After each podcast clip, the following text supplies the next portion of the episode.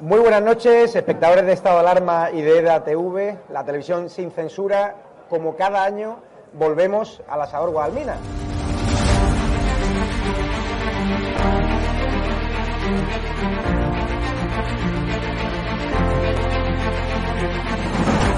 ¿Por qué te gusta lo que hacemos? Porque decís la verdad. Está muy bien Señora, ¿les ha gustado el programa? alcanzaron con un disparo en la cabeza a un compañero que era el jefe de la huelga y que dice, no, es que ya han dejado de matar. Parece que Franco está matando todavía. Cuando vivía Franco, con la libertad de expresión, y ahora resulta que son ellos los que no nos dejan hablar a nosotros. Y hay que ir a por ellos. De defender causas que están silenciadas, los pequeños agricultores, los pequeños ganaderos, gente que nunca ha tenido un, un micrófono. Nosotros no nos hemos tomado nunca canapés en la sala VIP antes de entrar en, en un plato de televisión con monedero. Si yo simpatizo con estos pequeños grupos que reivindican algo, luego les puedo vender toda mi mercancía averiada. La historia del Partido Socialista Obrero Español es la historia del crimen y del latrocinio. O Sánchez o los que estamos aquí.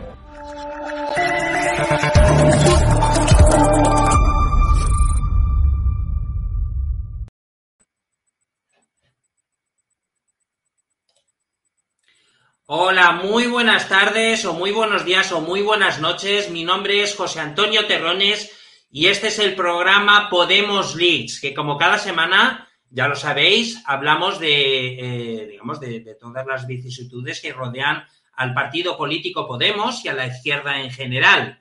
Eh, bueno, y como cada semana tenemos a nuestro invitado y amigo, que no es otro que Cristóbal Ruiz. ¿Cómo te encuentras, Cristóbal?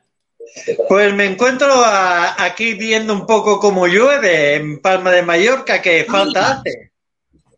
No me digas que está lloviendo. Anda, pues no lo sabía. ¡Ha Pues llovido! Ladies Pues and gentlemen, ha llovido. parece mentira, pero en, en Palencia eh, la verdad es que ha hecho calor todo el día.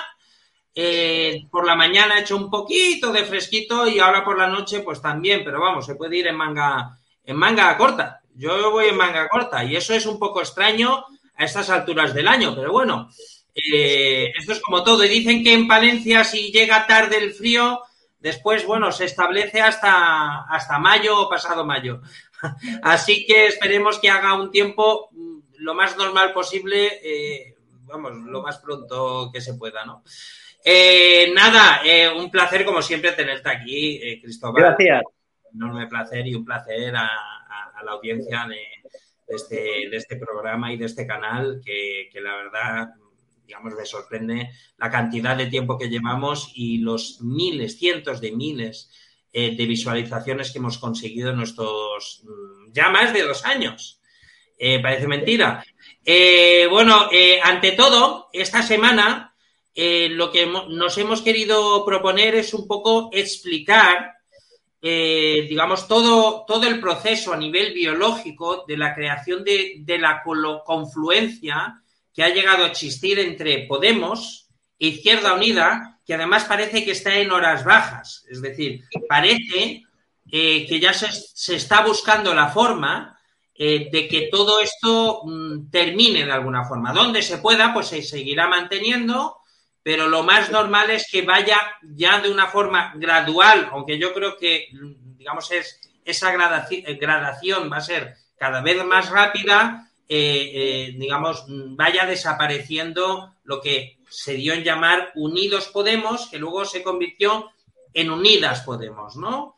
Eh, bueno, ¿qué te, ¿qué te pareció a ti esa, esa confluencia en ese momento determinado? ¿Qué, qué Bueno. qué te pensar cuando se unió Izquierda Unida y Podemos? Que bueno, que era lógico. Era lógico porque resulta que Izquierda Unida ya empezaba, digamos, a, a- a pasar lo que está pasando, que no tenía, no tenía forma de ser y que de alguna manera, pues, eh, toda esta gente que estaba en Izquierda Unida tenían que tener una representación y, digamos, un poco de atención. ¿Y cuál es la mejor forma? Pues coaligarse con sus antiguos compañeros de partido, porque cabe reseñar que tanto Pablo Iglesias como Íñigo Errejón, como muchos otros, venían de Izquierda Unida. Venían de Izquierda Unida y era lógico que, digamos, la formación más afín a Podemos era Izquierda Unida por parte de las élites del grupo de la formación morada. ¿Qué pasó? A, la, a, la, hora, a la hora de buscar, eh, de, buscar digamos, más, un, espectro más amplio de la izquierda, donde, donde tenían que mirarlo. Primero, a la formación que fuera más afín, como era Izquierda Unida, y se coaligaron por el hecho de tener más representación o más representatividad dentro de las instituciones. En muchos sitios, en muchas ciudades, en muchos ayuntamientos, en muchos, en, muchas autonomías, etcétera, etcétera. Pero eh, esto conllevó a que eh, yo digo que Podemos ha sido, digamos, una estafa piramidal. Una estafa piramidal una estafa piramidal en la cual ha, habido unos partícipes a los cuales no se les ha llegado a requerir en, el Palacio de Justicia para que den para que den testimonio como culpabilidad de lo que es una estafa piramidal en toda regla, en toda regla. En cambio, Izquierda Unida, Izquierda Unida siempre ha sido un partido que ha venido, digamos, de la izquierda más, más, más hacia izquierda, como es el Partido Comunista de España y otra gente como el Partido Humanista, etcétera, etcétera. Pero digamos que no tenían ese push porque digamos los, los que representaban a lo que es Izquierda Unida, salvo eh, Alberto Garzón, digamos los otros ex secretarios generales, pues no tenían, eh, digamos, mm, eh, eh, ese punch para hacer popular o hacer personalizar lo que es esa formación para que tuviera una fuerza más representativa. En cambio, vamos a seguir porque si no se alarga el programa. Sí, sí, comenta, acaba de comentar. Por si no alargamos mucho, lo digo por eso. bueno, ante todo, eh, vamos a poner lo que es el, titular del programa en cuestión, que no es otro, cuando ah, ya iremos viendo eh, un poco todo, digamos, todo lo que es el desarrollo de las noticias, etcétera, que no sería otro que, eh, en este caso, Podemos e, e Izquierda Unida, las ratas abandonan el barco. Es decir, no hablo en este caso, es decir, hablo en un sentido metafórico, no quiero pensar, no quiero decir que ni los de Izquierda Unida ni los de Podemos sean ratas, sino que simplemente es una expresión hecha. ¿eh? Cuando el barco se hunde, las primeras que, eh, que se suelen ir son las ratas, ¿verdad? Siempre se ha dicho eso. Y en este caso es lo que está, lo que está ocurriendo desde hace tiempo, ¿no? Porque la debacle de, de Podemos, eh, bueno, es la crónica de una muerte anunciada, como diría García Márquez, ¿no? Es decir, esto estaba ya visto para sentencia desde hacía bastante tiempo, ¿no? Eh, y claro, lo que quiero, como siempre, es un poco explicar de dónde viene todo, ¿no? Eh, ¿De qué estamos hablando cuando hablamos de Izquierda Unida? Cuando hablamos de esa posible confluencia que, digamos, ya se barajó en un momento determinado y todo esto, ¿no? Entonces, para eso es importante un poco eh, irnos a, lo que es, eh, digamos, la, génesis de todo, que no es otra cosa que lo que es el famoso pacto de los botellines, ¿no? Es decir, que fue cuando, cuando mm, digamos, Alberto Garzón, que era el, digamos, el mandamás, el, el, coordinador. Secretario general. Bueno, coordinador le llaman ellos, general de Izquierda Unida, que es Alberto Garzón, y el secretario general de Podemos, que era Pablo Iglesias, pues eh, llegaron a un acuerdo. Lo ponemos y luego comentamos. Un segundo, lo pongo aquí, ahora lo comentamos todo.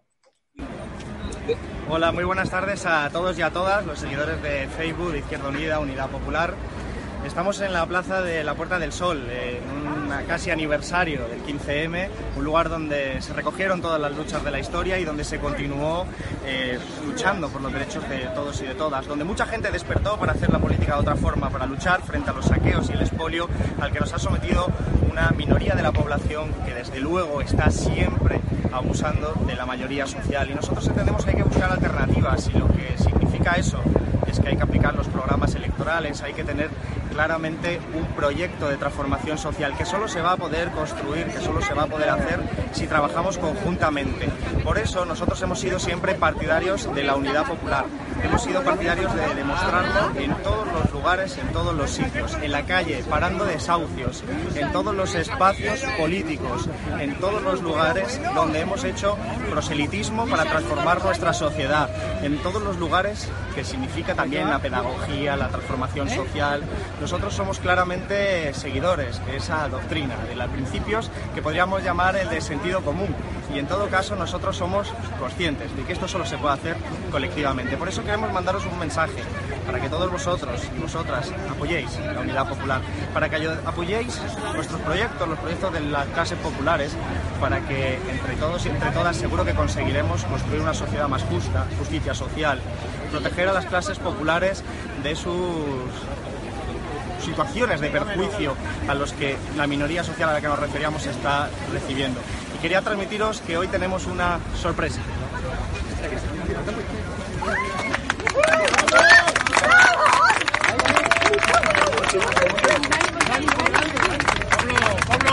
Ahí. Vamos.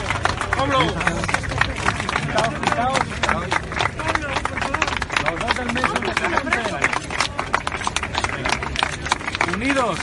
Sí se puede. y ahora nos vamos a ir a la sala Mirador a celebrarlo con todos vosotros y vosotras. Efectivamente, tenemos un preacuerdo y lo queremos celebrar con todos vosotros y vosotras y queremos animar a todos los militantes y simpatizantes de nuestras formaciones. Y bueno, y ahí fue donde se fueron a tomar esos famosos botellines, de donde nace esa, esa famosa, eh, digamos, denominación, que no es otra que el pacto de los botellines, ¿no? Eh, muy beneficioso a nivel económico para esta gente. Eh, Enrique Santiago, eh, Irene Montero, Alberto Garzón, Pablo Iglesias, etcétera. Porque gracias a eso, a pesar de los pocos votos que luego se consiguieron, porque en una primera eh, votación consiguieron eh, no, bastantes escaños, unos eh, creo que eran 71 escaños. Eh, después, con el paso del tiempo, eh, consiguieron 35 escaños, pero les sirvieron para poder llegar a una, eh, a una coalición de gobierno con, con Pedro Sánchez, ¿no? Con el PSOE, con toda esta gente de, de, Bildu y, y de Junts per sí, toda esta gente que tan, tan maravillosa. Eh, bueno, ahí quedó un poco todo, ¿no? Pero claro, eh, siempre es bueno conocer eh, precisamente de qué hablamos cuando hablamos de Izquierda Unida. Es decir, Izquierda Unida eh, en cuestión es un partido político que siempre ha defendido el marxismo, siempre ha defendido el comunismo, siempre ha defendido, digamos, regímenes, por ejemplo, como, como los de la Unión Soviética, Cuba, etcétera, ¿no? Corea Eh, del Norte, China. incluso Corea del Norte, vamos, no, no se les ve ser demasiado críticos con regímenes como estos, ¿no? Como los de Corea del Norte, ¿no? Es decir, no, no se les oye hablar mal de todo esto y sin embargo, en cuanto hay la más mínima posibilidad, hablan muy mal de los mercados, del poder financiero, eh, del capitalismo, todo eso es horrible, ¿no? No se puede tener dignidad eh, viviendo en el capitalismo, como llegó a decir Ineno Montero, otra comunista más, ¿eh? Eh, Todo hay que decirlo porque toda esta gente, tanto Alberto Garzón, etcétera, como mm, la gente del pablismo, Pablo Iglesias, Irene Montero, Íñigo Rejón, todos estos nacen de, de- de Izquierda Unida en realidad, ¿eh? Es decir, todo eso hay, hay que decirlo, ¿no? Y además, otra cosa que me gustaría también mostrar es al máximo exponente que ha habido a nivel histórico de Izquierda Unida, que no es otro que quién, que Julio Anguita, ¿eh? para que veáis precisamente cómo defendía esos, esos valores, ¿no? Es decir, este es un ejemplo para ver de qué estamos hablando cuando hablamos de Izquierda Unida, ¿no? Es decir, lo ponemos un segundo y comentamos. Usted me habló de la Unión Soviética y de Cuba. Y de Cuba. Bueno, y de, de Cuba, ¿no? Sí, sí, de Cuba, Cuba, Cuba. Vamos a ver. Cuba, un país dominado por una, la dictadura de Batista, hay un levantamiento, entran los barbudos y colocan una, una política que intenta ser justa. Inmediatamente y hasta el día de hoy, Estados Unidos, saltándose todas las normas de la legalidad internacional, decreta el bloqueo. Es más, todos los años, la Asamblea General de las Naciones Unidas condena a Estados Unidos, que solamente tiene el apoyo de Israel, porque el, el bloqueo es ilegal, a todas luces. Y allí hay errores, hay dificultades, a veces lo están pasando muy mal, pero desde luego tienen algo que es haber sabido defender su dignidad y errores. y hambre, señora Anguita, ¿tienen, ¿tienen hambre también en Cuba, mucha? Hay hambre no. En Cuba no hay hambre. Le hablo de mi experiencia personal. ¿no? Y yo le hablo también, que conozco Cuba. Hablo que allí hay necesidades, hambre no. Y en todo caso, para que lleguen alimentos, digámosle a los americanos que no se salten la ley y permitan que haya un libre comercio. Cuba tiene uno de los mejores yacimientos de níquel que hay en el mundo. No lo pueden abrir, no pueden comerciar con ellos. Y un largo etcétera. Y en cuanto al otro, la Unión Soviética, mire, la Unión Soviética cometió muchos errores. La Unión Soviética fue un régimen autoritario, pero ya está bien de que los comunistas, sobre todo los que no hemos ido a la Unión Soviética, estemos entonando en mi culpa. Mire usted, junto a los errores y a veces horrores, los rusos comieron por primera vez con los comunistas, tuvieron educación con los comunistas, tuvieron sanidad con los comunistas, aparte de sus errores y de sus horrores. Y por tanto yo cuando tengo que confesar errores, los confieso con humildad, pero no le tolero a nadie que me dé lecciones, ni menos los Estados Unidos. Es decir, vamos, mejor defensa que he visto en la historia de lo que es la Unión Soviética eh, de este señor. Es decir, de los horrores, de los errores y de los horrores. Es decir, da igual, porque mm, comían tres veces al día. Yo no sé cuándo ocurrió eso, pero comían tres veces al día. ¿eh? Eh, mm, luego saltaban la valla, todo lo que podían, incluso jugándose la vida o yendo en balsa hasta, hasta Florida, pero no, no, esa gente, vamos, comía tres veces al día y, y bueno, los pobrecitos cubanos que los pobrecitos cubanos no tienen la culpa, pero mm, Fidel Castro y, esos barbudos sí la tienen, porque nunca ha habido bloqueo en, Cuba. Lo que ha habido es un embargo, ¿eh? porque evidentemente quitaron una serie de propiedades a la Unión, eh, digo, a Estados Unidos y lógicamente lo que hizo Estados Unidos es em, emitir un embargo, simplemente, simple y llanamente. Es así. Mucha gente no entiende eso porque no sabe cómo funciona todo este tema pero es así, es decir, directamente. Y, decir que no, no pueden comerciar con el níquel simplemente porque Estados Unidos no quiere es, es, es absurdo. Es, falso. Es falso.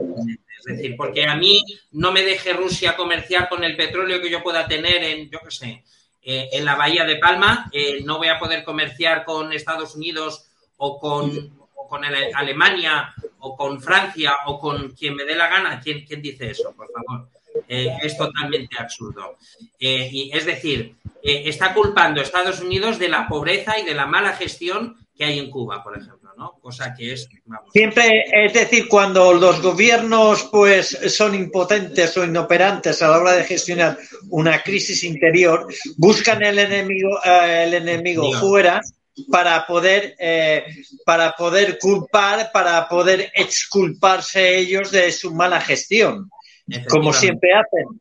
Y además diría una cosa, ¿tú te crees que Julio Anguita no sabía muy bien que esos gobiernos, el de la Unión Soviética y el de Cuba, eran gobiernos totalmente ilegítimos y genocidas? ¿No lo sabía?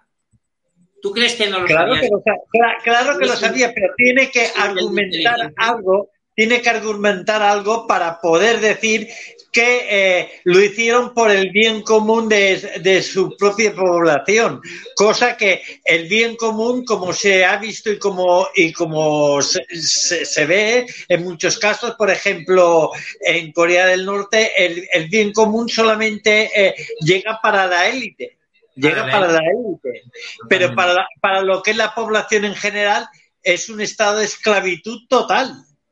Perfecto. Bueno, antes de nada, lo que quería era eh, dejar una pequeña pausa para que ahora eh, toda la audiencia en este momento, eh, los que estén viendo el programa, den me gusta y también comenten en la caja de comentarios. Durante unos segundos nos callamos para que todas esas personas que nos están viendo en estos momentos den me gusta y comenten. Perfecto. Bueno, seguimos, bueno, combinando a que lo sigan haciendo, por supuesto. Y bueno, ante todo lo que me gustaría es eh, poner una pequeña explicación eh, de lo que, digamos, está ocurriendo en este caso con, eh, Podemos, digamos que han dado en, en televisión española. Y también luego lo comentamos. Un segundito y lo pongo primera cita electoral está prevista en mayo. Las autonómicas y municipales, Podemos e Izquierda Unida apostarán por el nombre que más implantación tenga en cada territorio. Se habló en una reunión de las cúpulas tras los malos resultados en Andalucía, pero todavía no hay nada firmado. Eh, no hay ningún tipo de nuevo acuerdo al, respecto de las marcas. Cuando haya algún tipo de, nuevo acuerdo les, les informaremos puntualmente. Los dos partidos aseguran que la voluntad es ir juntos, repetir al menos las coaliciones que presentaron en 2019, aunque reconocen que no conviene hacer cambios de calado para mayo porque no hay tiempo para que cuajen. Y para las generales, Izquierda Unida y los comunes tienen la vista puesta en sumar el proyecto de Yolanda Díaz. Pero tenemos muy claro que hay que estar juntos. Tenemos muy claro que tanto Podemos como Izquierda Unida tenemos mucho que aportar al proceso de sumar. Partes, digamos, perspectivas buenas, positivas lo que hay que hacer es trabajar juntos. Mañana Yolanda Díaz presenta el equipo de trabajo de Sumar.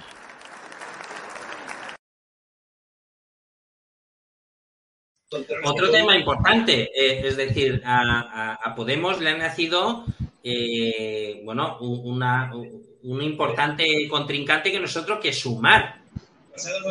En teoría, en teoría venía a, digamos, a reforzar, eh, digamos, las posibilidades de Podemos, pero parece que va a ser el, posiblemente el enterrador final de Podemos, ¿no? Es decir, que va a ser el partido que destruya finalmente, que, digamos, engulla a nivel electoral, incluso a nivel de cargos, etcétera, a nivel de dinero, eh, digamos, a lo que es eh, este, esta, este partido político. Bueno, ya pasó con Podemos, que pasó a ser Unidas Podemos, y ahora parece ser que quedará, bueno, quedará relegado a lo que quede en su momento, porque ya como vemos, Izquierda Unida no. Es que hay otra nueva marca de Unidas Podemos. Unidas nos escondemos. Nos escondemos, sí. Bueno, muchos no se deben esconder porque si quieres seguir cobrando del Estado y seguir cobrando de las instituciones con estos sueldazos que... se acabó el chollo. Se acabó el chollo y se acabó la estafa. Bueno, se acabó. irán a otro lado, ¿eh? El que pueda, ¿no? Lógicamente, ¿no? Es decir, quiero decir que toda esta gente que ha estado estos años eh, viviendo del Estado, eh, formando parte de las instituciones eh, y que habrá colaborado de alguna forma también con empresas privadas, con grandes, sobre todo empresas privadas, que son las que tienen eh, hilo, directo con, digamos, con los, digamos, con los directores generales, con los ministros, con toda esta gente. pues luego muchas veces lo que ocurre ya sabemos lo que es, ¿no? Eso de las puertas giratorias que tanto criticaban los de Podemos y los de Izquierda Unida, pues al final suele pasar lo que suele pasar, que esta gente se acaba yendo, eh, digamos, a la empresa privada cobrando esos mismos sueldazos que estaban cobrando en, eh, digamos, como, eh, como, directores generales, etcétera, bueno, poniendo un poco lo, que es la noticia que nos ha llevado a hablar de todo este tema, digamos, es un poco esta, ¿no? Lo que es Podemos e Izquierda Unida pactan su divorcio, mantendrán la marca Unidas Podemos solo donde tenga tirón. Es decir, eso es un poco lo que es la, noticia principal, eh, que evidentemente lo que nos habla, en este caso, un segundito,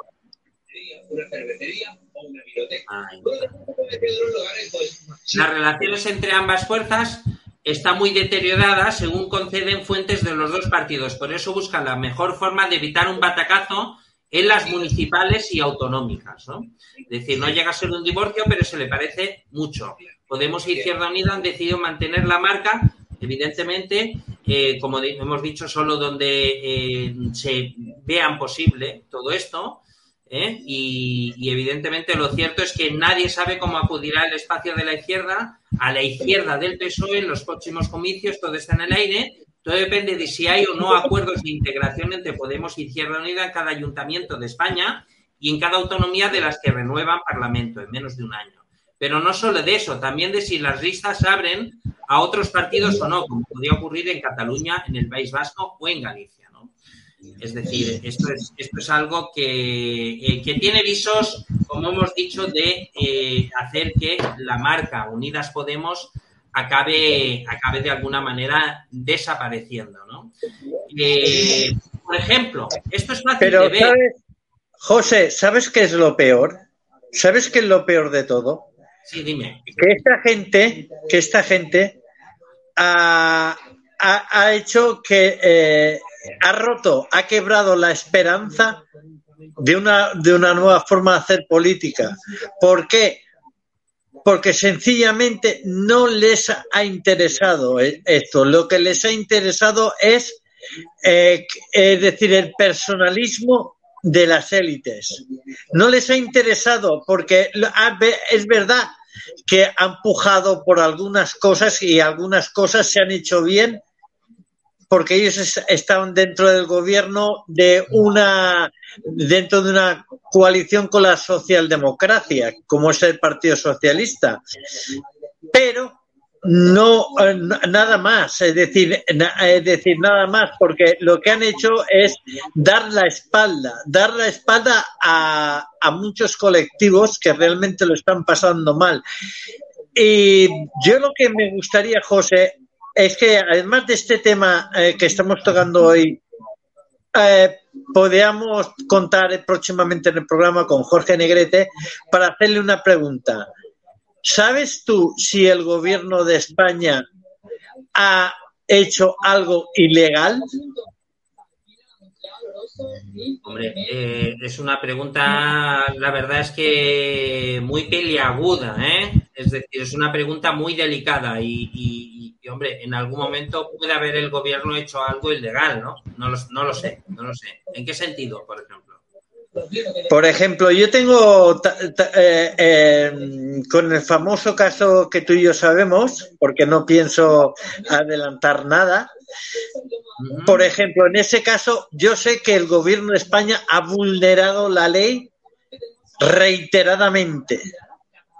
Reiteradamente. Y por eso, tanto el presidente de gobierno como la ministra de Defensa, como eh, la ministra de Justicia, en aquel entonces, que ahora se hizo fiscal jefe, etcétera, etcétera, y unos cuantos cargos más, tocarían, además de dimitir, dar explicaciones dentro del el Palacio de Justicia.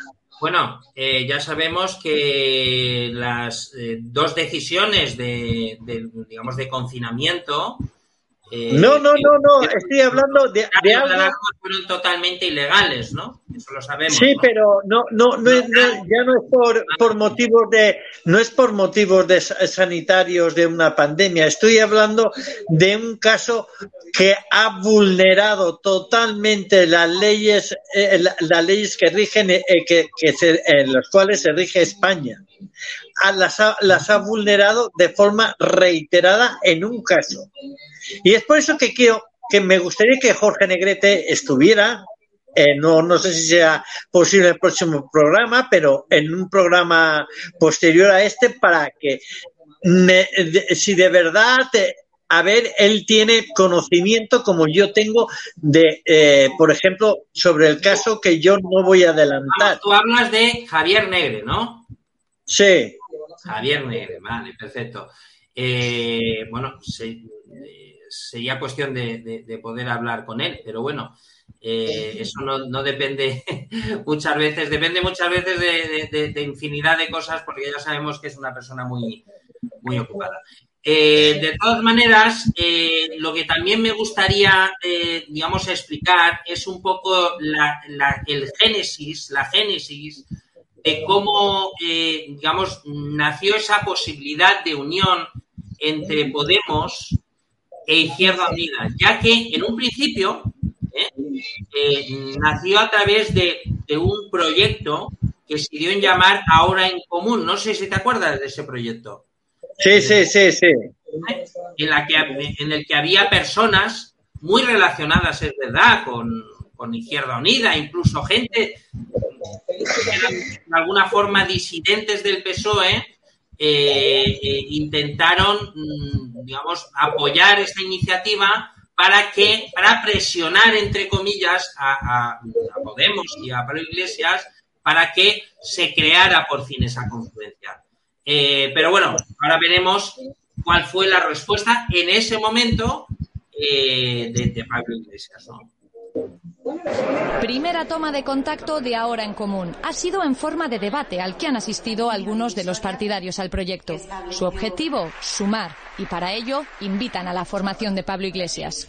No es un proyecto eh, que se haga contra nadie, es un proyecto que pretende que todo el mundo sume. A lo que quiera que sea que creemos, Podemos debería unirse también. Pablo Iglesias declina la invitación e insiste en acudir a las generales con su propia marca. A los adversarios de toda la vida de Podemos les gustaría ver a Podemos como una coalición de izquierdas porque saben que entonces Podemos no tendría ninguna posibilidad de ganar. Ve legítima y saludable la plataforma que vincula con Izquierda Unida. Máximo respeto hacia el papel de Izquierda Unida como articulador o como eje vertebrador de ese proyecto. Un proyecto que ha conseguido más de 16.000 firmas en menos de 48 horas. Bueno, como ves, en ese momento eh, Pablo Iglesias declinó la, la invitación y es verdad, declinó esa posibilidad, ¿no? Ahí no, no surgió, pero poco tiempo más tarde, eh, no llegó un año, eh, se llegó a un acuerdo posiblemente satisfactorio para Pablo Iglesias y que pensaba que por la ley de Hon, esa famosa ley de Hon, que favorece la unión de grandes partidos, la creación de grandes partidos, eh, pues pensaban que mm, esa ley de en ese caso beneficiaría a la confluencia entre Podemos y Izquierda Unida y al final no, no fue así. Eh, bueno, la verdad es que al final, después de todo esto, como hemos visto, por ejemplo, en Andalucía, eh, la situación ha ido de mal en peor. Después resulta que incluso en Andalucía,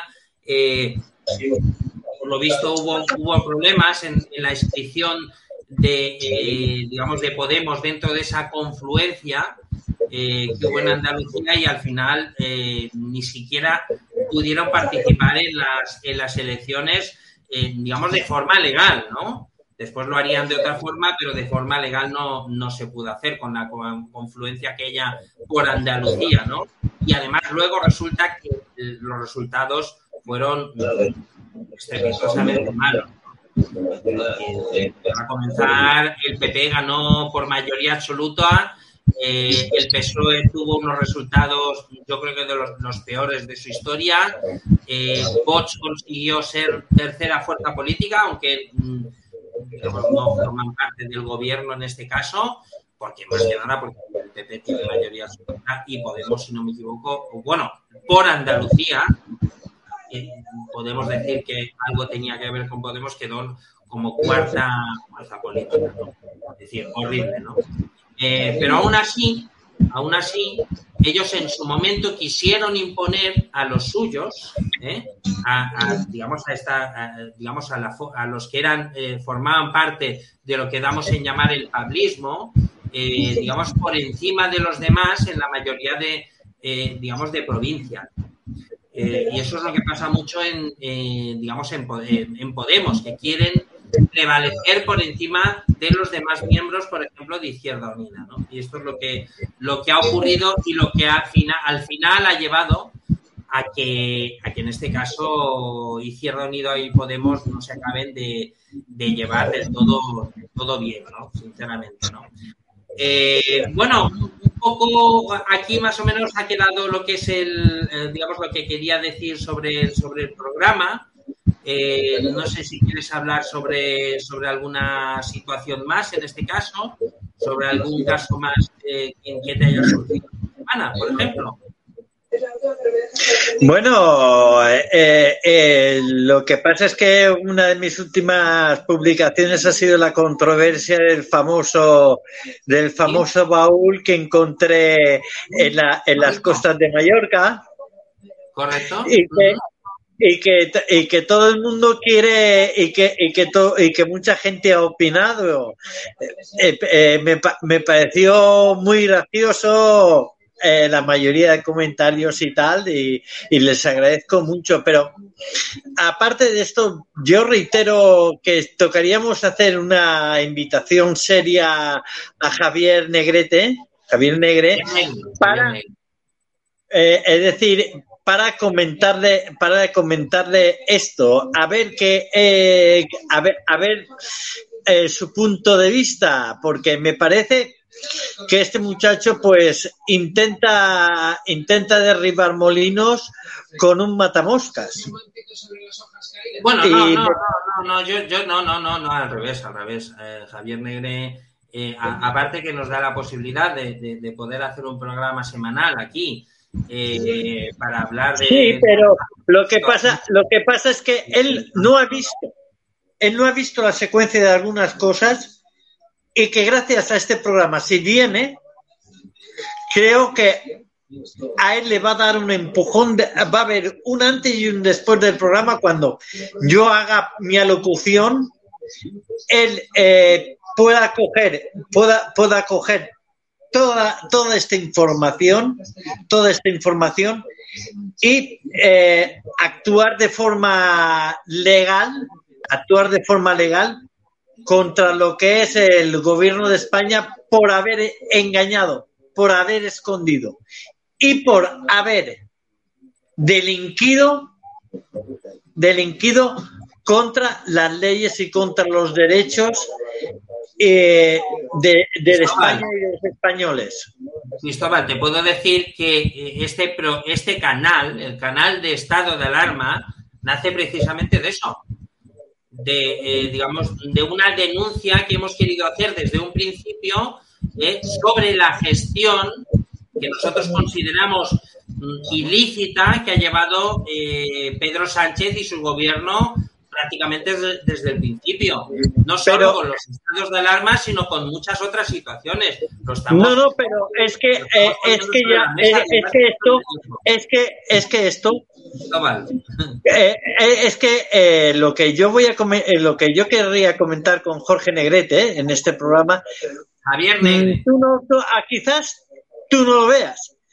Yo les puse ya este, este caso aquí en este programa, pero lo que pasa es que debido a las interrupciones, de, tú sabes que me se vetó que sacara a la luz eh, este programa, que sacara a la luz el vídeo en cuestión, etcétera, etcétera. Pero eh, debido, debido a lo que pasó a posteriori y tal, que me, no es que ya me dé la razón, sino que además de darme la razón, el gobierno de España ha cometido una ilegalidad eh, una legalidad de, eh, flagrante contra los intereses de España y de los españoles, contra la justicia española, contra contra, digamos, eh, la Constitución española, contra el Código Penal español. Y se tocaría revisar este caso porque lo, lo, que ocurrió después, que la mayoría de la gente no lo sabe, la mayoría de la gente no lo sabe, lo sepa realmente lo que pasó y eh, eh, por qué pasó y los intereses que había detrás para que esto sucediera. Perfecto, sí, lo podemos comentar en otro programa, eh, pero pasa como todo, hay que tener la información bien precisa. No, no, no, la, información bien precisa la tengo yo. La información bien precisa la tengo yo. Pues es un programa bien, bien desarrollado y bien, eh, bien estructurado y por supuesto que sí. Eh, yo lo que me gustaría es eso, que Javier Negrete estuviera presente, estuviera presente, porque yo creo que después se va a relamer, eh, se va a relamer, porque cuando diga esto no lo sabía yo, como pasa, como va a pasar con el 95 o 96 o 97% de la población de España, diría esto no lo sabíamos nosotros y esto sucedió así entonces el gobierno de España tiene que dimitir y tiene que dar explicaciones en el Palacio de Justicia de Madrid, en la Corte del Tribunal Supremo de España y en, la Corte del Tribunal Constitucional de España, porque lo que se ha cometido es una ilegalidad en contra de los intereses de España y de los españoles. No, no, sí está claro. Está claro que han ocurrido cosas eh, horribles eh, y bueno, ante todo, nada, eh, un placer como siempre tenerte aquí, Cristóbal. ¿eh? Vale, muchas gracias. El programa no, es decir, podría dar para muchísimo más, porque la verdad no, no basta un programa de 40 minutos, de 50 minutos, es imposible. Podría durar este tema horas, horas y horas. Y la verdad es que, bueno, todo un placer como siempre tenerte aquí. Vale, eh, muchas gracias. Y, nada, eh, a, todos los, eh, digamos, la audiencia de, Podemos Leaks y del canal de Estado de Alarma, un placer otra vez tenerlos aquí con nosotros. como siempre decimos, comentar en la caja de comentarios, darle me gusta, compartir el programa en todas vuestras redes sociales y con todos vuestros contactos. Y por supuesto, comentar offline que existe un programa que, habla de manera crítica del partido político Podemos, que no dejamos de decir siempre, eh, que es un partido que está en el gobierno. Y ante todo, nada, un placer como siempre y nos vemos la semana que viene. Un fuerte abrazo, Cristóbal. Igualmente, hasta la semana que viene. Hasta la semana que viene. Hasta luego.